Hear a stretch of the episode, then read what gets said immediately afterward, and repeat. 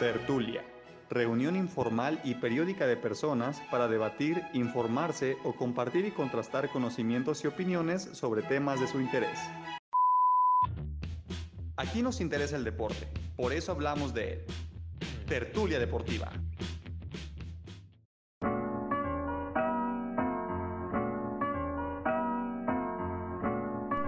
Hola, ¿qué tal? ¿Cómo están? Bienvenidos a una edición más de Tertulia Deportiva. Mi nombre es Luis Alfredo Lomelí y el día de hoy estaremos platicando sobre un tema que se ha vuelto relevante en los últimos años y es la exportación de futbolistas de la MLS a ligas de Europa, principalmente ligas top. Para platicar de eso tenemos el día de hoy a Roberto González, él es periodista y analista en W Radio y en Editorial Puscas. Así que pues eh, primero que nada, gracias Roberto por estar acá. Y me gustaría empezar con, esa pregunta, justamente tratando de encontrar un porqué, de por qué se da esta, esta situación de, de, cómo la MLS logra captar la atención de las ligas en, Europa y empieza a exportar cada vez a, más futbolistas. O sea, cómo cómo la MLS logró convertirse en una liga exportadora. Eh, bueno, lo, primero que hay que entender con, la MLS es que trabaja muy, muy de cerca con, la US Soccer. Y esto es muy importante sobre todo porque la Federación de Estados Unidos tenía una academia de desarrollo que ya cerró justamente eh, cerca de mediados de este año, del 2020. Y la idea era que este programa impulsaba a jóvenes talentos norteamericanos para ir a clubes europeos, a las academias, a formarse. Y realmente ahí es donde los chicos tenían esa posibilidad de emigrar a distintos clubes, sobre todo eh, Alemania ha sido un destino muy, muy recurrente, lo que es la Bundesliga, lo que es también Holanda, la Eredivisie, y de cierta manera eh, España, que, ha pasado, por ejemplo, ahora con Conrad de la Puente, que ya es parte del primer equipo del Barcelona y que emergió del B. Entonces, esta, esta Development Academy, como le llamaban, incluía a, cientos de niños que tenían entre 12 y 19 años y eran los cracks, eran la élite del fútbol juvenil norteamericano, ¿no? Que bien podían pasar también por las categorías eh, inferiores de la selección norteamericana, que por ejemplo tuvo un papel bastante interesante en el último Mundial Sub-20 en, en, Polonia, que la dirige Tab Ramos, que Tab Ramos acabó dirigiendo ahora en, el 2020 al Houston Dynamo. Eh, lo que tiene Estados Unidos es que este programa le permitió conjuntar todo este talento y llevarlo a Europa, y darle ese fogueo y darle ese roce competitivo en el que los chicos pudieron acabar de formarse en el ritmo de competición europeo. O sea, eso es algo que, que muchos eh, en México no están pudiendo tener porque no hay tal academia de desarrollo, porque los formadores mexicanos tienen unas lagunas impresionantes a nivel eh, conceptual, a nivel metodológico, y, realmente Estados Unidos apostó por esto, por darles ese enfoque y darles esa proyección afuera, que obviamente el primero que, que lo manifestó fue Christian Pulisic cuando debutó con 16 años, casi con los 17 años en, el Borussia Dortmund, ¿no? Y ahora lo vemos en el Chelsea, siendo cuando está sano uno de los mejores futbolistas de la Premier League. Entonces, este programa de desarrollo ha sido vital porque le ha permitido a, estos jóvenes incluso saltarse la, la idea de debutar en la primera división norteamericana y no se exponen muchos al ritmo que tiene la MLS, sino que directamente compiten allá. Entonces, esa es una gran ventaja. ¿Y en México existe algo así? algo, algo parecido a la Development Academy? Hay, muchas diferencias que vienen desde lo, desde lo cultural y de lo cultural vamos al organizativo y del organizativo vamos a cómo se opera todo esto, ¿no? Eh, México es un país muy futbolero que tiene una profunda pasión por el deporte, pero realmente no está futbolizado. Uno lo ve desde la manera en la que se opina de, del fútbol, en la manera en la que se ve en la manera en la que se trata en los medios y también en la manera en la que se, se busca crearse el, el juego mismo, ¿no? Entonces, eh, México no tiene, en comparación con Estados Unidos, un programa de esta envergadura. Ahora directamente la, la MLS y, la US Soccer trabajan en, conjunto la academia juvenil eh, de, de, la US Soccer cerró, ahora la MLS va a desarrollarlo, pero de todas maneras esto no, no está, no hay, no hay algo así en México, vamos, no hay una institución que diga yo voy a apostar por juntar al, al talento máximo futbolístico del país, lo formo y me lo llevo afuera para que se fogue y tenga una oportunidad de jugar en la élite. Eso no pasa aquí. Y lo peor del caso es que aquí en México se tiene mucho la, la idea de que el futbolista forzosamente tiene que pasar por una serie de categorías y de filtros que van de la mano con la edad por resto de la madurez y que porque se, se de muchos tópicos porque falta trabajo técnico, táctico, metodológico, ¿no? Que, por ejemplo, está muy... Me parece que ahora está un poco olvidado el asunto, pero en su momento cuando Diego Lainez todavía no se iba al Betis, Miguel Herrera llegó a decir que, que a Diego le faltaba quemar etapas formativas y demás. Quizás se refería a que Diego tenía carencias de juego, ¿no? Quizás le faltaban conceptos, le faltaban eh, le faltaba aprender cosas de buenos entrenadores que le orientaran para saber qué clase de jugador podía ser, ¿no? Esto de en qué rol se ve, más potenciado, en qué zona de la cancha se siente más cómodo, dónde puede explotar mejor. Eso pasó con la Volpe cuando jugó como interior derecho en un 5-3-2, pero al final Diego se fue a Europa y, y, nos dimos cuenta de que no era tan, tan, tan bueno como esperábamos, ¿no? Por eso mismo.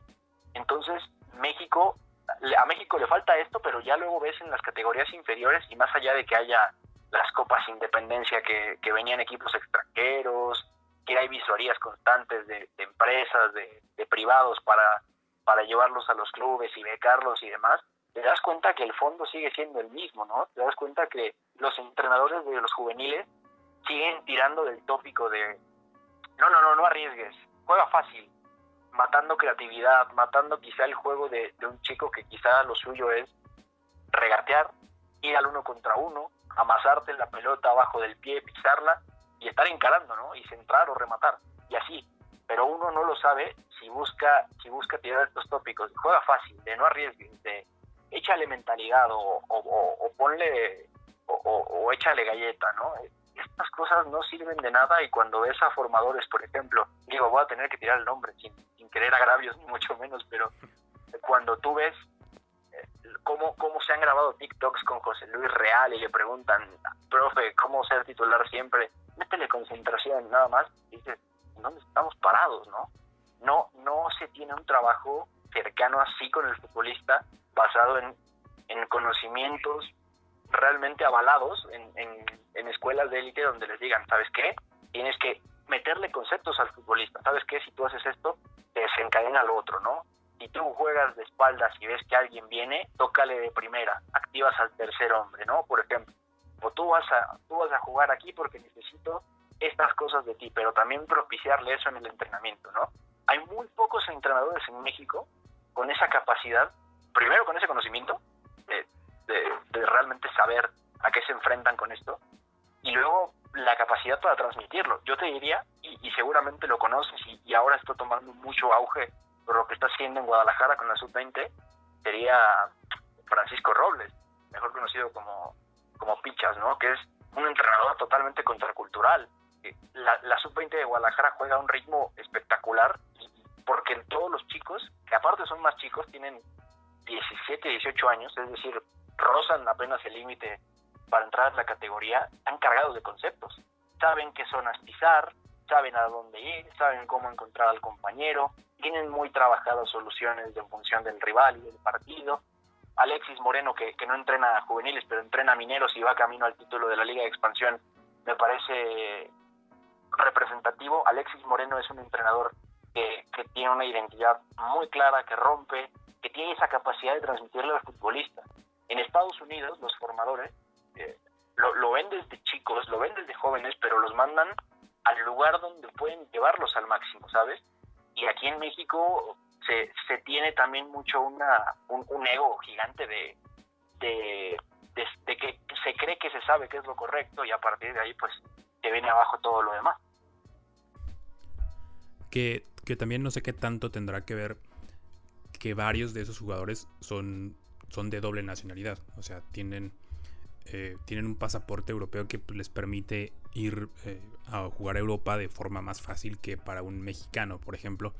¿no? Está el, caso de, Pulisic, por ejemplo, que es eh, croata y, eso pues, le, le, permite jugar en, en, Europa sin ocupar plaza de extranjero. Entonces, no sé qué tanto este tema de la doble nacionalidad esté favoreciendo a los jugadores norteamericanos para que se puedan ir a jugar a Europa.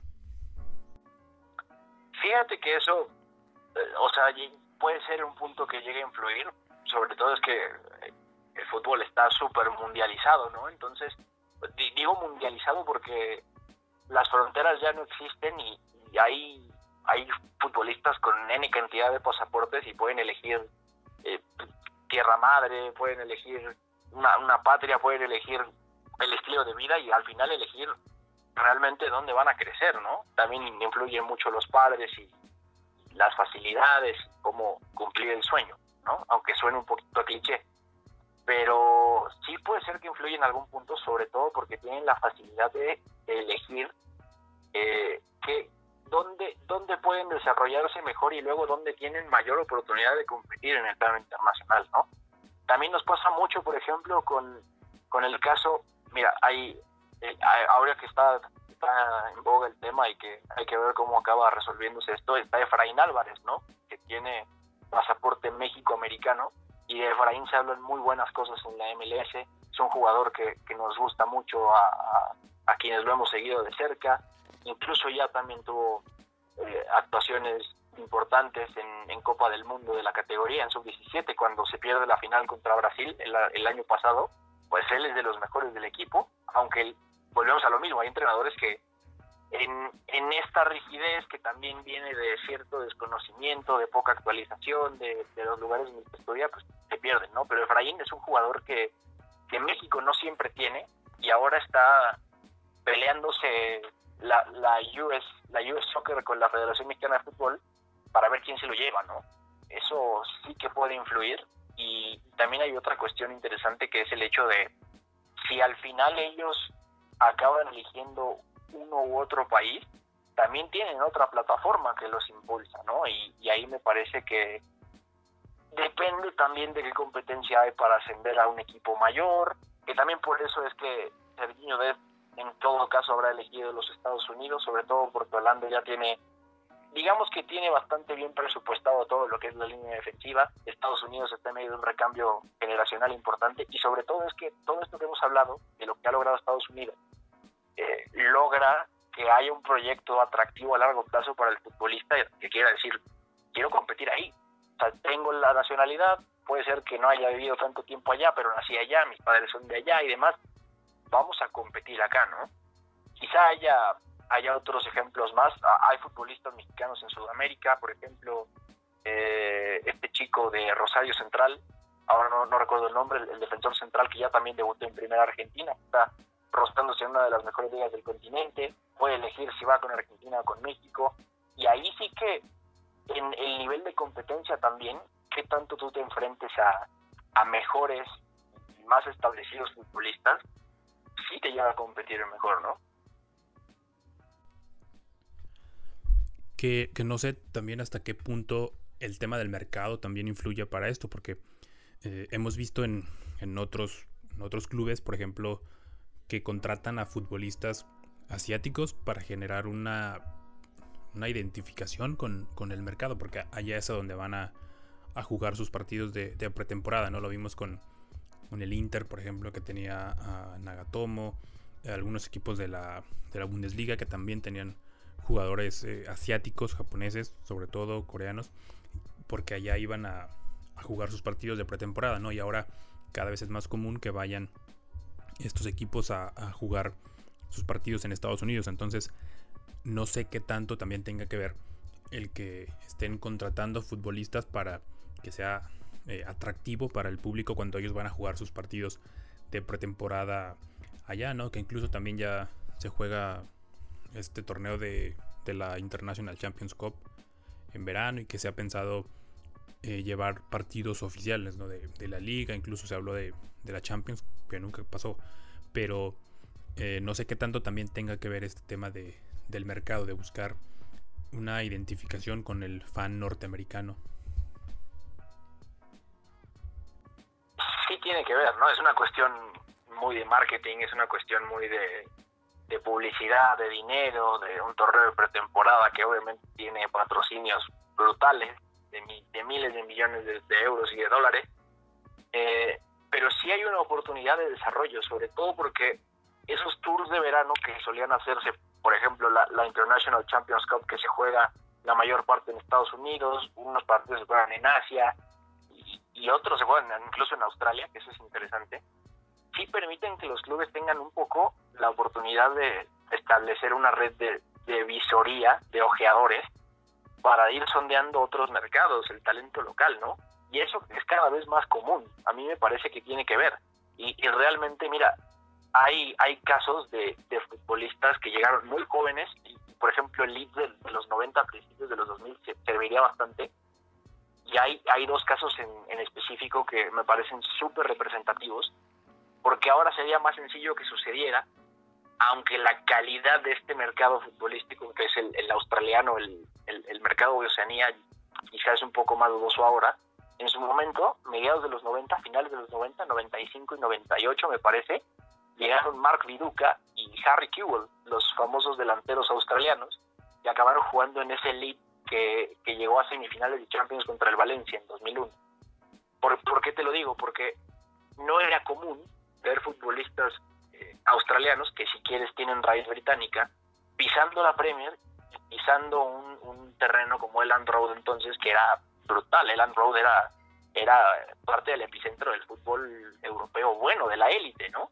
Ahora sucede mucho, por ejemplo, y ha pasado en Asia, como han exportado jugadores, podríamos hablar eh, ahora casos recientes asiáticos, por poner nombres así súper concretos, Juan Hichan, que es muy joven, que lo trajeron de Asia al Salzburg, y del Salzburg ha dado el salto al Leipzig, Takumi Minamino, el, el japonés que, que, llegó también al Salzburg y ahí saltó a Liverpool, aunque ahora esté quedándose un poquito corto. El propio caso de Heung-Min es interesante, ¿no? Porque él viene de, viene de Corea del Sur, a jugar al Hamburgo, del Hamburgo pasa al Bayer Leverkusen y del Leverkusen lo compra el Tottenham, ¿no?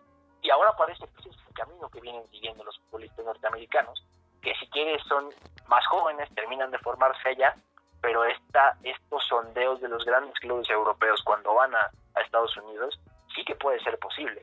Y ahí hay mucha relación pública seguramente, hay mucho cabildeo entre directivos, muchas alianzas, muchos clubes y eso se ve también en redes sociales, tienen su, su división de Estados Unidos, el Bayern Múnich es uno de esos, y no nos vayamos más lejos, el lateral derecho, el lateral zurdo, perdón, de la temporada pasada en Alemania, además de Rafael Guerrero, el portugués, fue Alfonso Davis, canadiense, que viene de una familia de refugiados liberianos. No, eso ya nos dice bastante.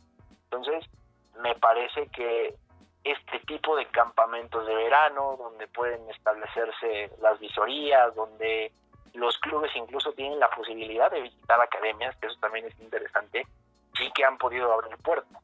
Y luego estos programas de exportación de jugadores y de, mucho roce y demás, bueno, al final me parece que están jugando un papel importante en que chicos cada vez más jóvenes estén teniendo esas oportunidades y realmente tienen potencial. Entonces, cuando los forman allá y rompen en un primer equipo, entonces tienen posibilidades distintas, ¿no?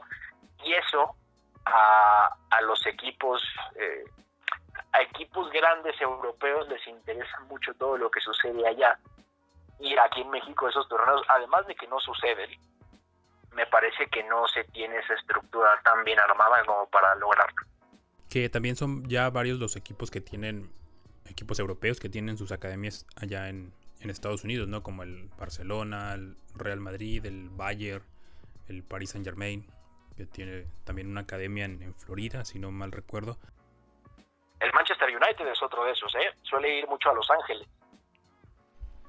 Y que también son, son varios los equipos de MLS que comparten propietario con, con equipos europeos, ¿no? El caso de, de Red Bull, por ejemplo, que tiene eh, dos equipos en Europa y uno en, en MLS. En, algún momento el Inter de Milán también era, era parte de, del mismo grupo que tenía al, DC United.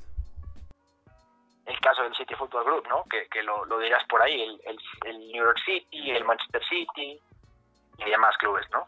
Y esto es algo real, o sea, es, ¿De verdad en algún momento los futbolistas estadounidenses se volvieron tan buenos como para generar interés de, los Mira, si hablamos de realidad Europa o si en realidad tienen oportunidades de sobresalir y si realmente están pisando fuerte en la élite, yo te diría que sí. Primero, porque está, el mercado norteamericano de unos años para acá es muy, muy atractivo.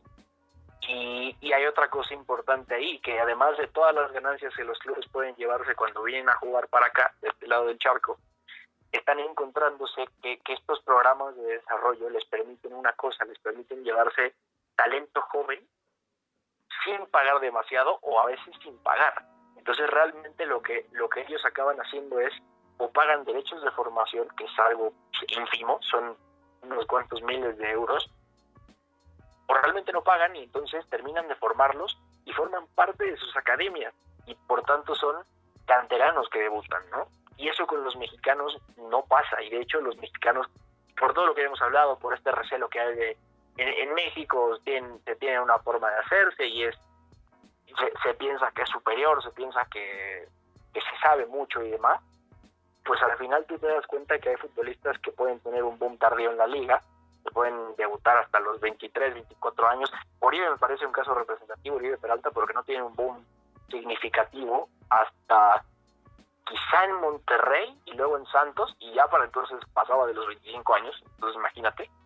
Y luego también te das cuenta que justo por todo lo que hemos platicado, resulta que no tienen grandes capacidades técnicas ni inteligencia táctica en ocasiones, y mucho menos roce competitivo fuerte, por la forma en la que fueron formados, por la competitividad de la Liga MX, que el nivel viene cayendo un nivel... Bueno, el nivel viene cayendo de forma estrepitosa, hay que decirlo, que ojalá regrese pronto el ascenso y el descenso, es necesario por el amor al, fútbol por sanidad en deportes necesita y porque la, hay gente en segunda división quizá que puede dar un salto y sorprender, pero no lo sabe si, si no pueden subir, ¿no? En fin. Y todo esto, cuando vienen los clubes europeos a preguntar por un mexicano, lo ven y cuando un club mexicano les dice, ah, perfecto, pongamos un ejemplo que sonó hace, hace tiempo, ¿no? El Valencia quiere a César Montes llega el Valencia y le pregunta a Duilio Davino y al Monterrey, ok, señores, ¿cuánto cuesta César Montes? Y el Monterrey Duilio Davino le responden, ok, César Montes, son 15 millones de euros. Bueno, seguramente el Valencia, además de que tiene a Hugo Guillamón, que es un tremendo canterano, central o lateral interesante, y ya también tiene participación con inferiores en España, además de tenerlo puede encontrar en, un portugués, en, en, otro chico español o en, o en alguna otra grande liga, en un equipo de, categoría inferior a un mejor central que César Montes, que es muy posible y mucho más barato. Entonces el futbolista mexicano, con esto lo que quiero decir es, no siempre está bien formado, a pesar de que hay talento, que necesita ir a Europa para terminar de pulirse y, y realmente ver si tiene una oportunidad. Y se encuentran los clubes europeos con que está esto y que también son caros, ¿no? Entonces esa es una desventaja importante, porque no solamente no se compite desde lo futbolístico, sino que a nivel mercado lo que ha logrado Estados Unidos es que esté posicionado antes el futbolista estadounidense. Y entonces va a ser mucho más sencillo que tú veas a un Christian Pulisic debutar, va a ser mucho más sencillo que veas de repente eh, o conozcas la historia de un Conrad de la Fuente que, viene haciendo cosas muy buenas en la Academia del Barcelona y ya tiene minutos en el primer equipo con Ronald Koeman, ¿no? O que tú veas, por ejemplo, a, a chicos de 17 años que ya tienen un futuro, posible futuro en, un primer equipo como el del Ajax, ¿no? Como el caso de Alex Méndez o Richard Ledesma en el PSG. O vayámonos de nuevo al Bayern Múnich, ¿no? El caso de Chris Richard, que, puede jugar por ambas bandas como lateral y ha tenido minutos en Champions con el campeón de Europa. Y Alfonso Davies es otro caso, ¿no? Y me parece que, que esto nos ha rezagado, me parece que esto al futbolista mexicano le cierra puertas y me parece que no va a cambiar ya, ya no digamos por los formadores ni, ni nada de eso, porque es una es causa y consecuencia, pero no va a cambiar en hasta que la Liga MX vuelva a ser más competitiva y que realmente se preste a que haya un entorno en el que el jugador pueda desarrollarse mejor y en todo caso o justifique su valor o realmente se sea más realista con esto y se diga, ok, no podemos darle al futbolista lo que, lo que necesitaría para competir en la élite, ¿no?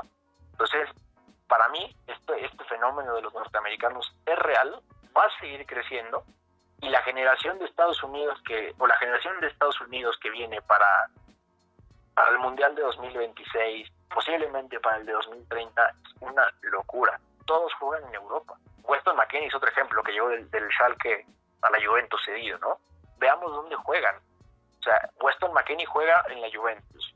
Eh, Serginho Dest juega en el Barcelona y emergió rapidísimo de la academia del Ajax y pasó por el primer equipo no Está también el caso de Chris Richard, que ya lo comentaba ahorita, ¿no? que juega en el Bayern Múnich. Está Josh Sargent, que juega eh, muchísimo en, en, el, en el Werder Bremen, ¿no? Y podemos seguir citando John Brooks en el Wolfsburg, Zach Steppen en el Manchester City, que es suplente de Ederson, ¿no? Y podemos seguir sacando ejemplos. O sea, sale un once competitivo, brutal, joven, que no rebasa quizá el promedio de edad de los 23 años y eso México no va a tenerlo y el recambio generacional se complica. Entonces es muy real, es muy real y me parece que en algún momento en una Copa del Mundo, y me parece que será más pronto que tarde, Estados Unidos va a dar un paso al frente que México no va a poder dar. Y pues nada, muchas gracias Roberto por haberte por haberte tomado el tiempo de, de pasarte por acá a platicar con nosotros. No, al contrario, gracias a ti Luis, qué gusto platicar contigo. Esto fue Tertulia Deportiva, nos escuchamos en la próxima. Adiós.